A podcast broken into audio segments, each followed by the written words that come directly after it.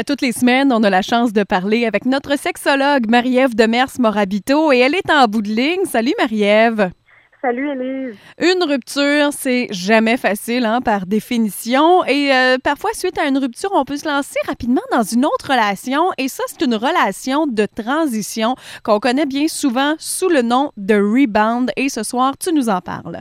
Oui, tu l'as bien dit, Élise. Hein? C'est une relation qui est temporaire, qui survient habituellement peu de temps après une séparation ou une rupture. Puis ça sert surtout à combler le vide affectif qui nous habite. Hein? Est-ce que c'est correct de, de, se lancer comme ça dans, euh, dans une nouvelle relation, d'avoir des nouvelles relations sexuelles avec une autre personne? Est-ce que ça aide à mieux vivre la rupture? Mais en fait, si on en croit de nombreux sites Internet qui donnent des trucs pour surmonter euh, hmm. une rupture amoureuse, coucher avec une autre personne aide à soigner son ego blessé, ah à redonner confiance en soi, à se revaloriser, à se prouver aussi qu'on peut être désirable pour quelqu'un d'autre. Hmm. Mais moi, personnellement, je crois que les bienfaits sont souvent très temporaires hmm. et que ça ne peut pas guérir en profondeur la blessure d'abandon, le sentiment de rejet, de honte, de culpabilité ou d'échec de sa relation amoureuse. Moi, je crois que c'est comme juste mettre un pansement sur une blessure. Ça divertit, ça change les idées, ça réconforte aussi après le choc de la rupture euh, qui nous fragilise, qui nous rend tristes, anxieux. Mais en même temps, il y a beaucoup de gens qui ont peur de la solitude, de se retrouver seuls face à eux-mêmes. Ça mm-hmm. peut souvent être menaçant, confrontant de sentir qu'on n'est pas bien seul avec soi-même, donc, coucher avec quelqu'un d'autre rapidement peut donner le sentiment qu'on a passé à autre chose, euh, qu'on a oublié notre ancien amoureux ou amoureuse, mais en même temps, hmm. c'est pas vrai. C'est hein? pas la réalité. Donc, euh, ça aide, mais c'est très temporaire. Parfois, quand on a eu beaucoup de peine, tu parlais justement bon d'orgueil ou d'estime de soi, euh, blessé, tout ça, on peut avoir le goût de se venger aussi. Oui, tout à fait. Parce que quand on s'est fait larguer, c'est normal d'en vouloir à l'autre, d'avoir envie de se venger de son ex en ayant une liaison avec quelqu'un d'autre dans l'espoir de le rendre jaloux ou hmm. jalouse euh, et qu'elle qui, qui, veuille nous récupérer. Donc, la tentation est forte de vouloir montrer à l'autre que quelqu'un d'autre nous désire et nous aime. Euh, on peut être tenté de trouver une personne qui est plus belle ou qui jouit d'un meilleur statut social que son ex pour hmm. lui montrer notre valeur, mais ça reste de la frime, de la poudre aux yeux. Ça guérit pas vraiment les blessures amoureuses. Hein. Donc, on peut se sentir misérable aussi de se servir de quelqu'un d'autre pour remonter son estime de soi puis rendre l'autre jaloux. Hmm. Et faut dire aussi, là, c'est important de penser que l'autre devient souvent un objet de vengeance, ben un danger d'abuser émotivement de cette personne-là. Ben, cette personne-là a des sentiments, là, euh, aussi, là-dedans.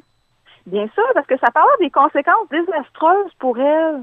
Parce hmm. qu'elle peut devenir méfiante, inquiète, aigrie si elle se rend compte qu'on s'est servi d'elle, qu'on l'aimait pas vraiment, euh, que c'était seulement pour faire euh, du mal à son ex.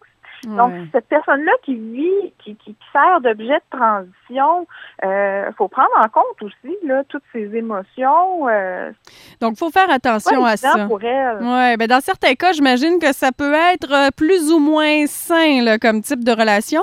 Puis tu vas nous en parler plus en détail dans une quinzaine de minutes. Puis on va dire également comment faire là, pour survivre à une rupture. Tu le disais, il y a tellement de trucs qui sont donnés partout sur Internet, mais ce soir, on va avoir les tiens. Reste avec nous, Marie-Ève.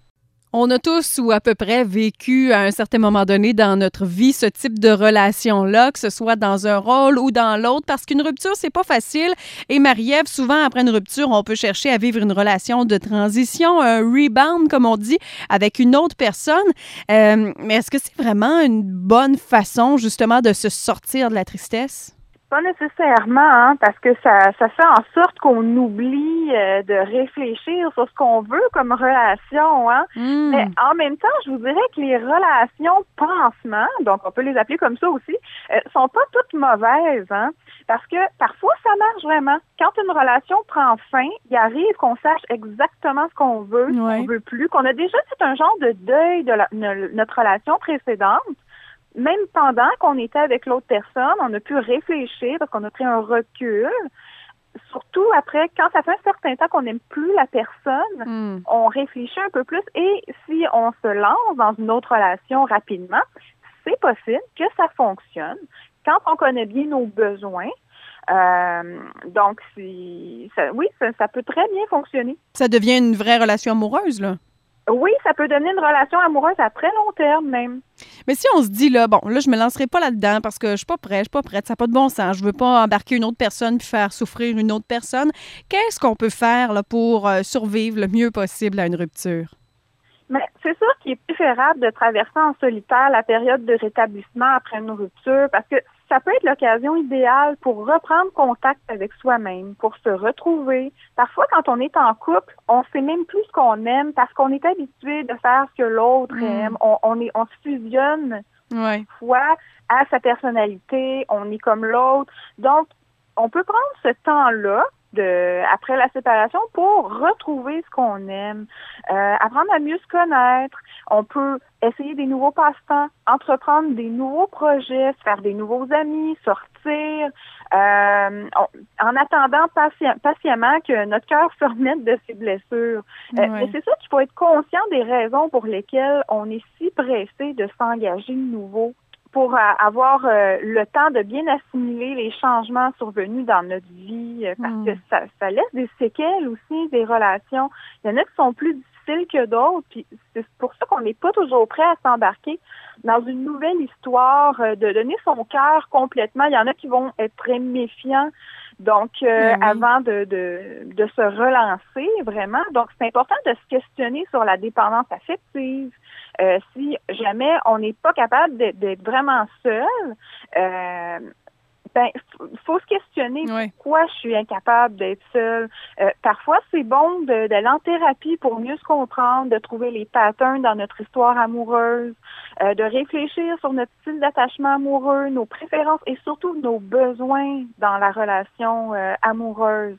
Donc, toute la thérapie va nous aider à mieux, à, à mieux nous comprendre. Oui, oui, oui. Ah ben oui, ça c'est sûr qu'en allant consulter dans, dans lors d'une rupture, je pense que ça peut vraiment beaucoup, beaucoup aider à faire un bout de chemin. Là. Oui, mais surtout, euh, si, si on veut pas consulter, on peut toujours euh, en parler à nos amis, à notre famille, de ce qu'on vit, pour aller Mhm. chercher un, un soutien, hein, pas rester isolé non plus. Non. Euh, donc, c'est à ça que ça sert aussi, hein, nos amis. Marie-Ève, si on veut aller te consulter, on fait comment? Oui, on va sur mon site internet au www.masexologue.ca. On peut en- m'envoyer un courriel, on peut m'appeler aussi. Ben merci beaucoup, Marie-Ève. Bonne soirée. Merci, Élise. Bonne soirée.